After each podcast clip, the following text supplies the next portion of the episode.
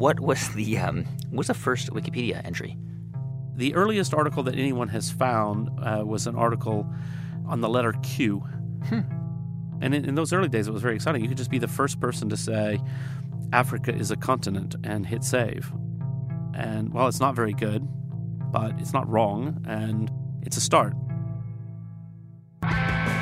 このポッドキャストはアメリカの公共ラジオネットワーク NPR が制作した How I Built This です。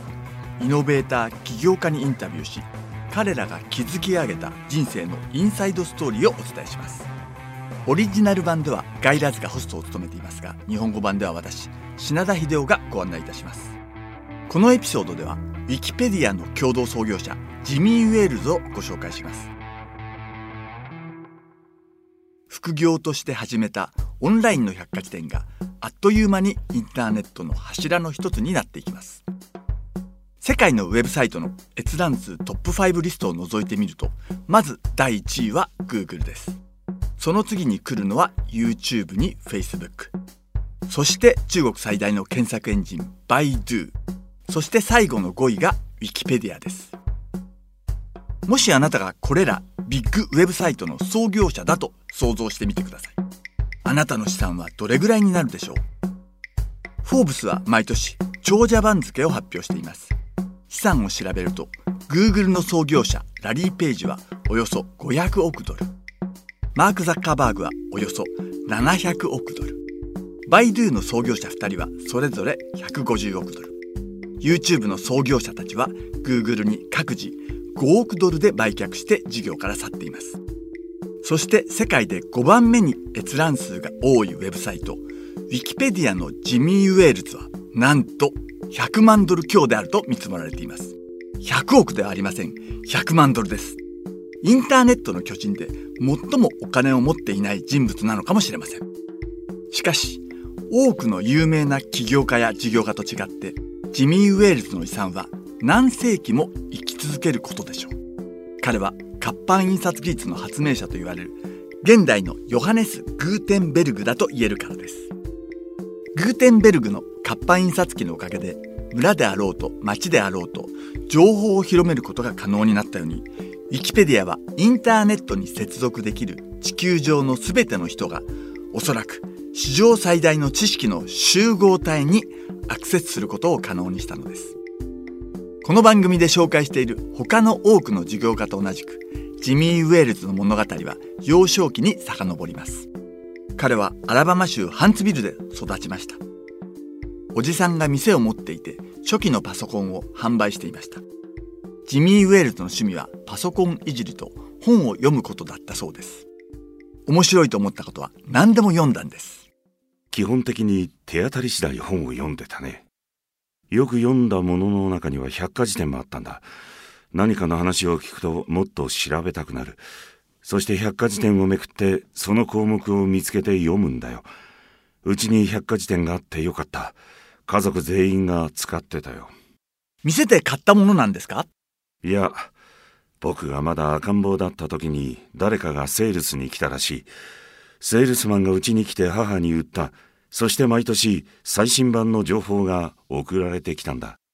例えば月の項目は誰かが月に着陸したらアップデートされる。そこで訂正シールを送ってくるんだ。そのシールを手に持って月の項目を探す。見つけたらそこに最新記事が書かれた訂正シールを貼る。毎年シールが送られてくるたび母と一緒にやったよ。初めてやった百科事典の編集だね。やがてジミーは故郷アラバマで大学に通い始めます。彼は数学が非常に得意でした。財政学で博士号を取得したくらいです。しかし1992年学会は自分のいる場所ではないと判断します。そしてオプショントレーダーになるべくシカゴに向かいました。やってたのはトレードだ。買って売って毎日の利ざやを稼ぐ。多くの数理モデルを使って違うもの同士の価格を結びつけ運が良ければ市場での値付けがおかしい銘柄を見つけられる。シカゴに住んでいた90年代初めというのは普通の人々がインターネットを使うようになった時代でもあります。ウェブブラウザを開発したネットスケープが出てきてみんなインターネットをブラウジングするようになりました。使っていましたか？ああもちろん使ってたよ。シカゴへ行く前からすでにインターネットを利用していた。シカゴ時代には生活の張りっていうものがなかったね。日中はトレードをやって夜になると家へ帰るだけ。それでも僕は自分でブラウザを作ってた。ちょっと待ってください。自分でブラウザを作ってたんですか？副業として？自分の家で？ああそれで。プログラミングってどうやって覚えたんですか？自分で独学で覚えたんですか？ああそうだよ。大学院でね。定量データの分析をやっていたからそれでプログラミングを覚えた腕は良くなかったけどとりあえずプログラミングはできた。ネットスケープの株式が公開された日のことははっきり覚えている。初日の取引金額は確か43億ドルだった。その数年前からインターネットは巨大になると考えてた。非常に重要なものになって世界を根本的に変えてしまってね。それでその時思ったんだ。ほら見ろ。市場が証明してる。他の人間も同じように思ってるんだ。そして実際に投資してる。当時は過渡期だった。90年代。98年頃の話だけど僕はシカゴを離れた。そしてサンディエゴへ引っ越して決心した。これからはフルタイムでインターネットのアイデアとプロジェクトに集中するぞって。サンディエゴに落ち着くとジミーはボミスという小さな広告関連会社を作りました。1990年代の後半でしたからいわゆるドットコムブームの真っ只中で企業はウェブサイトという新しいものへ高額な広告宣伝費を支払っていました。それから数年間は広告宣伝費のおかげでプログラマーを何人か雇うことができました。彼らには様々な実験をするための予算が与えられたのです。うん。アイデアはその時からあった。まだ Google がない時代だ。そうですよねその当時最高のサーチエンジンは Yahoo だった、Yahoo は多分だけど何百人という人間を雇って手作業でインデックスを作っていたんだと思う。ウェブ上のトピックやカテゴリーを手作業で仕分けしていたんだ。そこで僕はこう思った。コミュニティにやってもらえばいい。他の人たちも助けてくれるかもしれないし何千人もの人間を巻き込めたらヤフーよりも大きくなることができる。それがウィキペディアのもともとのアイデアだったんだ。それで誰でも参加 OK にして興味があることのインデックスを作ってもらった。僕らはそれをウェブリングと呼んでた。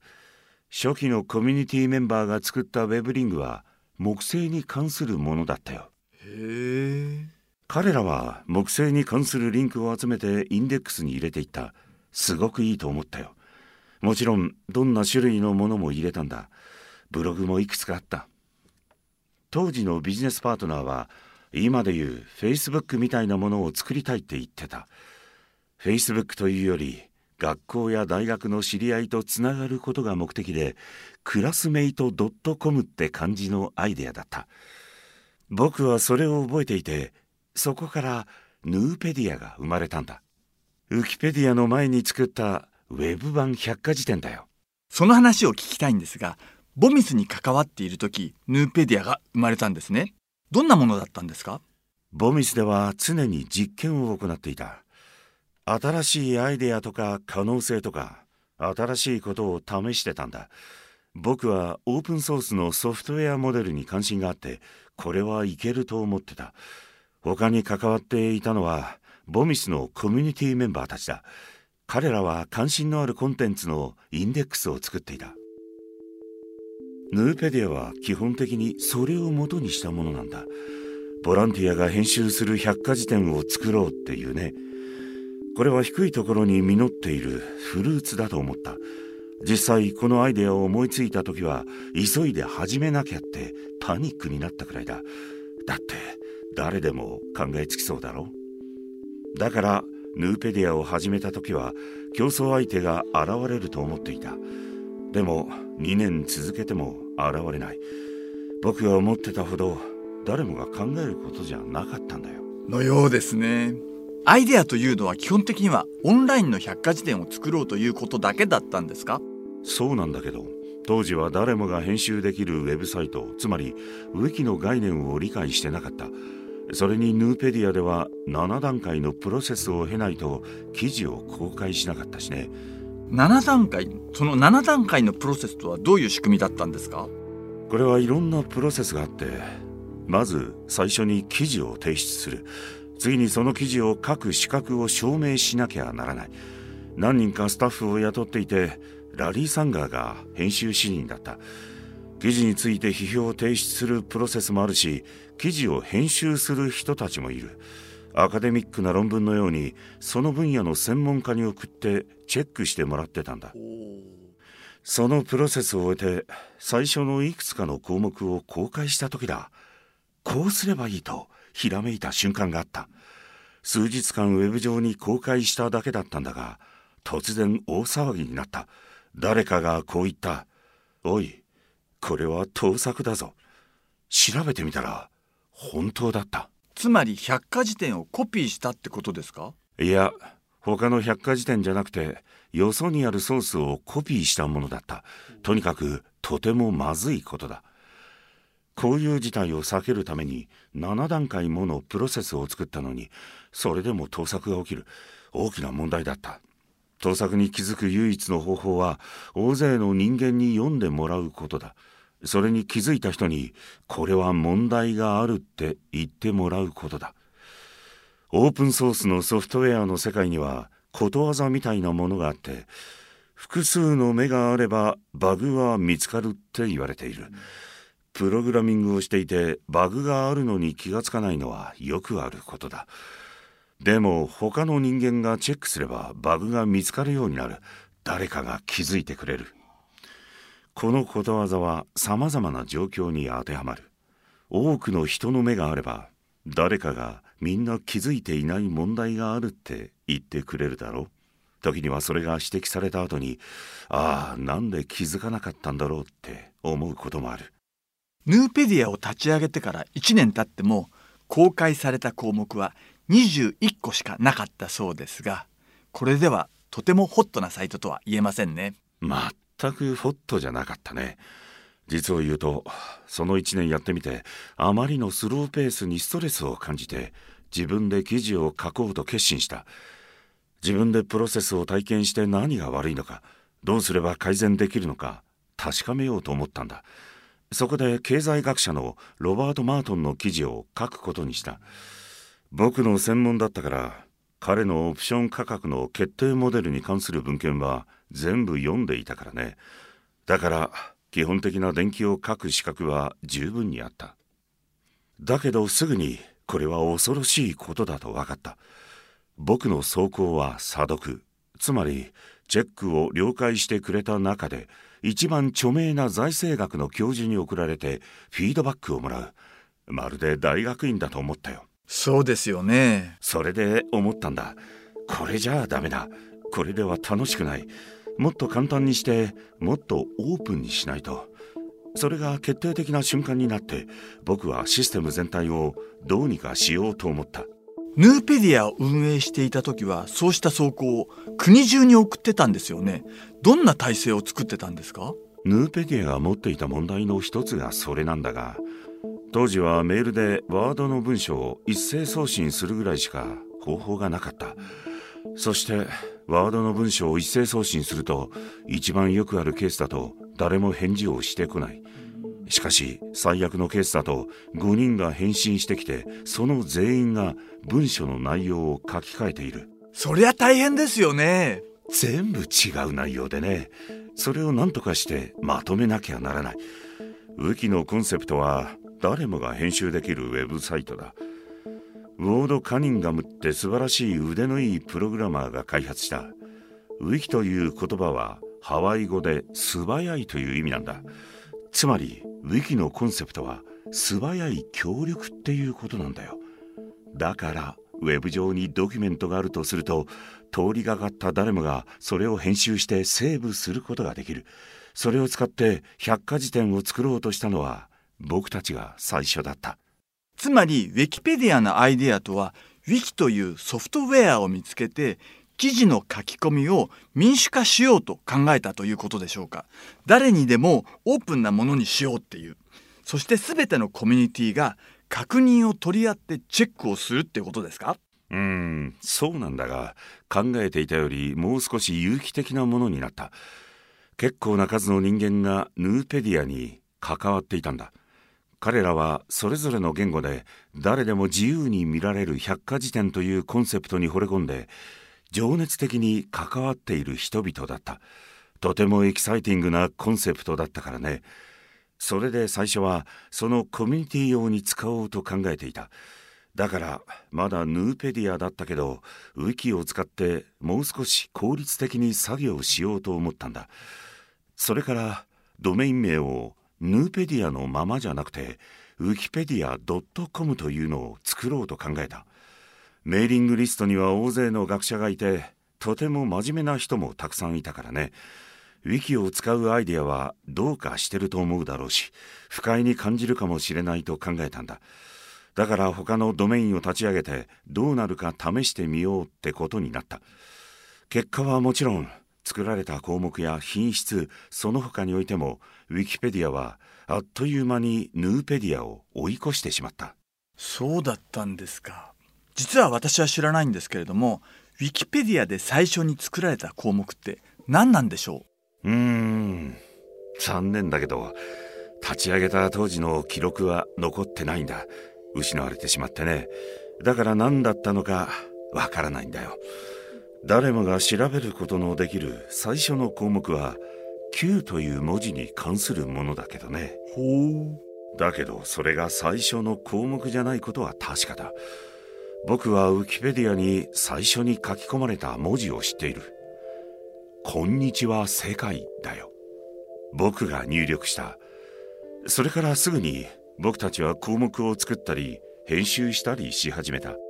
2001年1月にウィキペディアを立ち上げた時ヌーペディアはまだ存在していました。ところが2週間かそこらでヌーペディアが2年かかって作り上げた項目より多くの項目がウィキペディアに作られました。ああそうなんだよ。まあ君もさっき言っていたように21しかなかったから大した量じゃなかったって言えるけどね。だけど僕たちも驚いた。すごい。こんな素晴らしいコミュニティができてしまった。そして世界中の人がさまざまなランダムな記事を書き始めた。それを他の人間が編集する。閉じ込められていた。よしこれを作ってやるっていう熱意が噴き出してきたんだ。とても巨大で非協力的で権威的なプロセスからの変化だ。ウィキペディア初期とてもエキサイティングだった。誰もがアフリカは大陸であると入力してセーブすることができるんだからね。あまりいい記事じゃないけど悪くもない。とりあえずだよ。これにはみんな病みつきになる。何かを実際に変えられるんだから。そうですよね。どこで運営してたんですか？サンディエゴにオフィスがあったとか。それともご自宅だったんでしょうか？ああ小さなオフィスを借りていたボミスを運営していた時何人かプログラマーを雇っていたから倉庫の中に安いオフィスを借りていたんだ。広告収入が結構あった時期だから人を雇うことができた。ウィキペディアは巨大に成長する可能性があるとすぐに気がついたと思います。はっきりしたのは最初の1ヶ月目ですかそれとも1年目とかでしょうか？うーんそんなもんだったね当時ウェブサイトのランキングリストを見てみたら百科事典みたいな参照サイトが50位に入っていた。だからうまくやれば100位かもしかしたら50位に入れるかもしれないって考えたんだ。ウィキペディアは大きくなるとずっと思ってた。やり方さえ間違えなければ巨大なインパクトになるってね。この後ジミー・ウェールズはある問題に直面します。ウィキペディアはお金になるんでしょうか？彼はならないと判断します。この番組は NPR の How I Built This の日本語版です。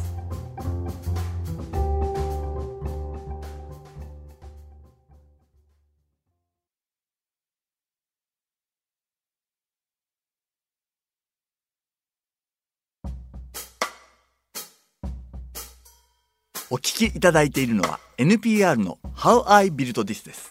日本語版の番組案内役は品田秀夫です。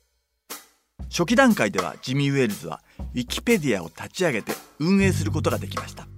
最初に作った会社ボミスが利益を出していたのでそれを運営資金に充てたのです。ボミスはインターネットの広告関連会社でドットコムブームが最高潮の時期でもありました。しかし当然ながらブームははじけ広告から得ていた利益はあっという間になくなります。そしてボミスは完全に活動を停止することになりました。しかし同じ時期にウィキペディアは成長していました。ジミーは多額の資金なしで成長し続ける方法を考えなければなりませんでした。ウィキペディアを支える資金は全くなかったけど大したお金は必要ない。コミュニティが運営しているからね。そして完全にボランティアだ。実際ウィキペディアがこれほど巨大になった理由の一つは皮肉なことだけど資金がなかったからなんだ。もし資金があったらシリコンバレーへ行って立ち上げ資金を出資してほしいと誰かを説得して何百万ドルも手にしていたら何か問題が起きたらまずいと考えるようになってよしだったら調整役の人間を雇うってことになる。そこで物事を調整するスタッフを何人か雇うだろう、うん、だけど僕たちには資金がなかった。誰も雇えない。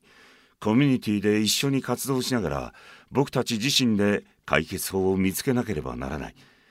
嵐をコントロールするために必要なソフトウェア的な解決法はって話とかとにかく編集が大変すぎるって話も出てくる。その判断はどうすればいい？こういったことは全て人を雇うお金がないから出てくる問題だ。雇うことができればもっと簡単だった。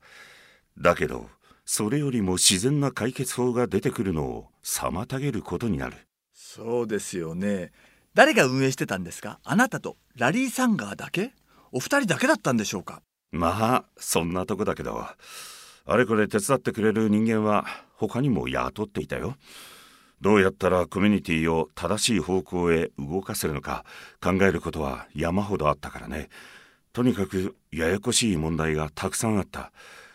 バンする基準とか、編集できなくする基準とか、これはやりすぎだとする基準とか、それに編集方針も決めないといけない。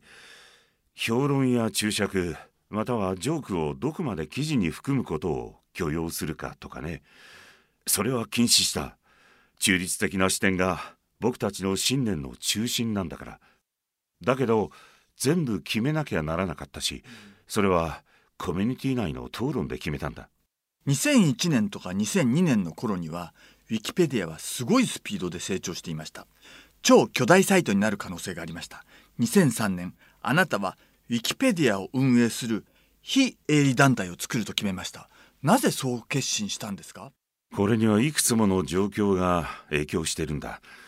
まず第一に当時はまだドットコムブームがはじけた影響で業界は谷底にあってはっきりとしたビジネスモデルを描けてなかった、はあ、ボランティアのコミュニティは非営利を主張していたし僕自身考慮すべきだと考えていたしね。そして最終的に僕にとってそれが一番いいと判断したんだ。一種の美学だよウィキペディアの正しい道だ。ウィキペディアが歴史上本当に重要なものになって文化に寄与するっていう僕の野心はもっと分別のある選択肢より非営利を選んだってわけなんだ。他の道を選んでいたら今は全く違ったものになっていただろうね。情報サイトのスラッシュドットにインタビュー記事が掲載されていましたが地球上の全ての人が人類全ての知識に自由にアクセスできる世界を想像してごらん。それが僕たちのやっていることだとありました。素晴らしいコンセプトです。しかしなぜバナーなどの広告を表示すると同じことができないんでしょうか？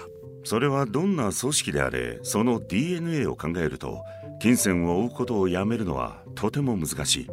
ウィキペディアは非営利団体だ。非営利団体として広告を表示することはできるよ。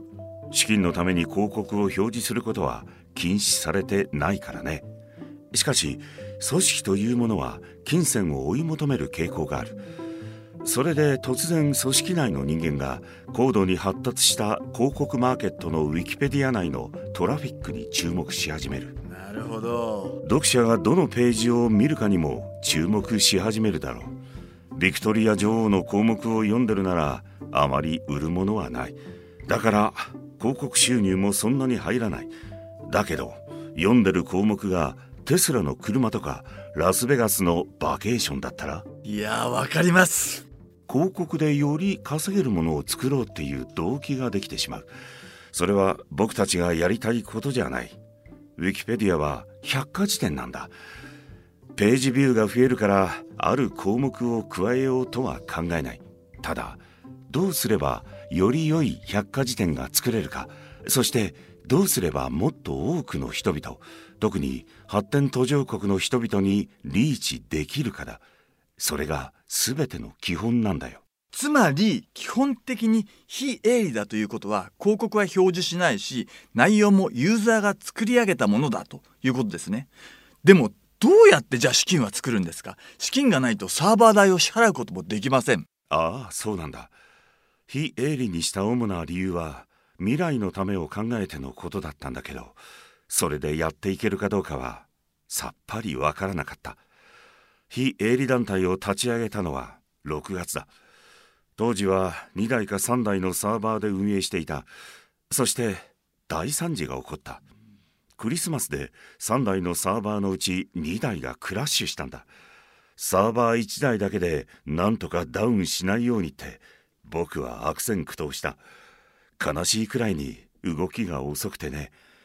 トラフィックが増え続けていたからサーバーを増やさなきゃならないのは明らかだった。この時初めてファンドレイジングキャンペーン活動のための資金集めをしようと決めたんだ。ウィキペディアでユーザーに寄付を呼びかけた。今はクラウドファンディングって呼ばれているよね。今なら誰もが知っているけど当時は普通のやり方じゃなかった。あの時のことははっきり覚えているけど1ヶ月で2万ドル集められればいいと思ってた。でもおよそ2週間ぐらいで3万ドル近く集まったんだ。キャンペーンは大成功だった。実際にこれはいい考えだって言ってもらえた。ウィキペディアをサポートしたいってね。だから少額でも大勢の寄付が集まってもちろんそれが今のウィキペディアの運営モデルになっている。ウィキペディアを信じる人たち。生活の役に立つと考えている人たちが進んで寄付してくれるんだ。ウィキペディアは2000年代の初めに急成長し始めました。それを最初に知ったのはいつでしたか？ウィキペディアが国民的な話題になるほど巨大になるといつ気がつきましたか？そう思った瞬間は何度かあったよ。でも一番インパクトが大きかったのは非常に尊敬されているジャーナリストのジョン・シーゲンソーラーが電話をしてきて彼の項目について文句を言ってきた時かな。そんなことがあったんですか？それはいつのことですか？ああ2005年だ。ケネディ暗殺に関わっていると疑われた時期があるって書かれてるって言うんだ。間違っているかもしれないが彼はロバート・ケネディの葬式で棺を担いだ男でケネディ家との付き合いが深い完全にデマだった。その電話があってから10分くらいでその部分を修正し終えた。僕たちはなぜこうなったかを検証してよし問題は解決したと考えた。だけどシーゲンソーラーはウィキペディアについて批判的な社説を USA Today に書いたんだ。この話は世間の興味を引きつけて大ごとになった。僕は CNN に引っ張り出されて散々なじられたよ。突然ありとあらゆる新聞に載ったんだ。おかげでトラフィックが劇的に増えた。上昇気流に乗ったわけだ。そんなことでトラフィックを増やしたくはなかったけど結局それが僕たちにとって最もインパクトの大きな瞬間になったんだ。うん。それはなぜですか？この出来事のおかげでコミュニティが品質と情報のソースについて本気で考えるようになった。生存中の人間の電気を書く場合の方針を決めてネガティブな内容については非常に信頼できるソースが必要だという話をし始めた。真実でないなら悪い内容なんて受け入れられないからね。それ以来僕たちはソースについてとても慎重になった。同じことが起きる可能性はもちろんあるし起きてもいる。でもコミュニティはとても慎重にやってるし真実でないものは削除しようといつも頑張っている。確かにウィキペディアはすごいと思います。毎日のように誰もが使ってますよね。私も使うし誰でも使う。あなたも使っている。でもジョン・シーゲンソーダの社説が出たのは2005年ですが当時 NPR ではウィキペディアはソースとしては使ってはいけませんでした。うちだけではなくニュースを送り出している組織は全てです。ウィキペディアは信頼できるソースとは当時考えられていませんでした。まあウィキペディアはよくできているんだが完璧じゃないのは確かだ。よく言ってるんだけどウィキペディアは疑問を求めていくところであって答えを求めるところじゃない。文脈の中で方向を見つけるための手段なんだ。そしてこうも言っている。どの項目でもいいからノートページへ行ってウィキペディアンが何を議論しているか見てほしい。このソースではこうだけどこちらのソースだと違う。議論の余地がある。それはとても興味ある質問だ。とことん話し合おう。と書いてあったら異論を唱えているソースがあるということだ。なるほど。もしウィキペディアを情報への足がかりと考えているなら脚注を見ればソースをたどれる。そうすべきなんだ。しかし想像できないんですが何百何千もしかしたら何百万今では確実に何百万人ものボランティアがサイトの編集をしていますよね。その組織を統括することをやりたくないと思ったことはないんでしょうか？いやそれは思ったことはないよ始めた頃のことを覚えているんだが夜中に起き出してはサイトをチェックしていた。誰かがやってきて一晩でめちゃくちゃにしてしまうんじゃないかと心配でね。でもそんなことは起きなかった。すぐに気がついたんだよ。僕の時間で夜中の3時に嵐が来てる。どうなったと思う？オーストラリアのコミュニティメンバーが起きていてそいつをブロックして問題を解決してくれていた。それで基本的なことはコミュニティがやってくれるって分かってきた。何があっても僕が辞めないのはそのおかげもあると思っている。ところで今はインターネットの歴史で言うとまあこの言葉は好きじゃありませんけどフェイクニュースの時代です。あまりにも多くの真実に見える情報が本当ではありません。新しいことではなく人類の歴史の中でずっとあることだとは思います。しかし今は情報が溢れているので本物と偽物を見分けるのが難しい時もあります。ウィキペディアの問題の一つは信頼できる人々の意見が基本的な事柄で対立している時だと思います。そういう場合はウィキペディアはどう対処するんですか？それにはいくつかの要素がある。まずソースの信頼性について議論するのはウィキペディアの本質なんだ。多くの議論をやるし大量のデータベースを作っている。ソースの信頼性を考えるアプローチとして洗練されたものだと思うよ。そして僕も君と同じくフェイクニュースという言葉は嫌いだ。だけどもともとの意味は見かけは完璧なでっち上げのニュースサイトで突飛な見出しに真実は何もないもののことだった。でもそういったサイトはウィキペディアにはほとんど影響しない。デンバーガーディアンとかいうサイトがソースになっている情報は Facebook ではシェアされるかもしれない。名前からしてニュースサイトだしデンバーというのはアメリカの都市だって誰もが知っている。それにガーディアンは新聞社の名前のようだ。もっともらしく見える。ウィキペディアンはそれをちらっと見ただけでそんな新聞聞いたことないという。その記事がウィキペディアに載ることはないね。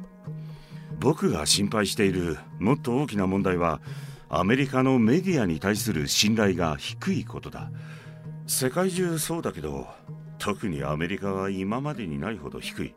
これは大変な問題だと思ってる。質の高い情報が欲しいなんて言わなきゃならない社会は問題だよ。多くの人が真実に飢えているんだ。そうですよね。独裁体制の準備をするのに一番いいのは独裁哲学を教えないことだ。その代わり国民には真実なんてないんだと信じ込ませる。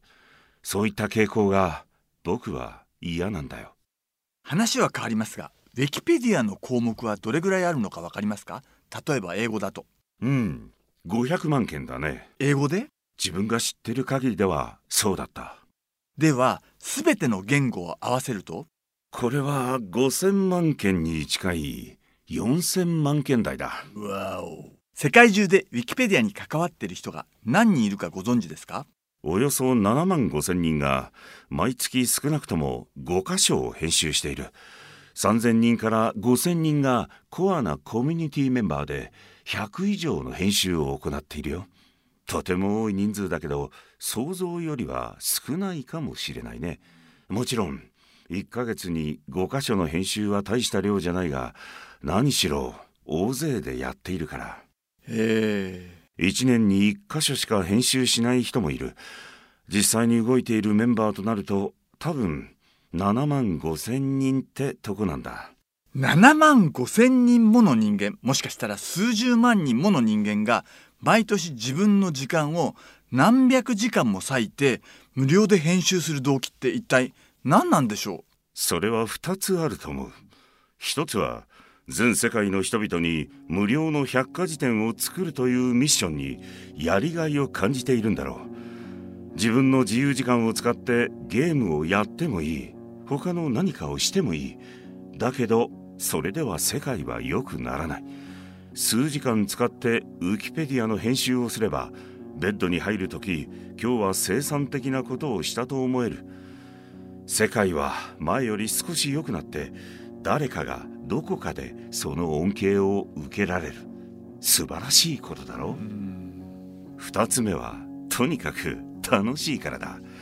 どんなマイナーなことであっても自分が面白いと思っていることに興味を持っている人と出会える。コミュニティの精神は個人攻撃はしない。内容について議論するために参加しているんだからね。論争の的になりがちなトピックについて話し合いたいならただ議論するだけじゃダメなんだ。そういうことができる場所はインターネットの中にいくらでもある。ウィキペディアで行うのはどうすれば内容をよりよくできるかという議論なんだよ。それで気分が爽やかになる。だから多くの人が自分に合ってると思ってくれる。寄付によるウィキペディアの年間総収入はいくらになるかわかりますか？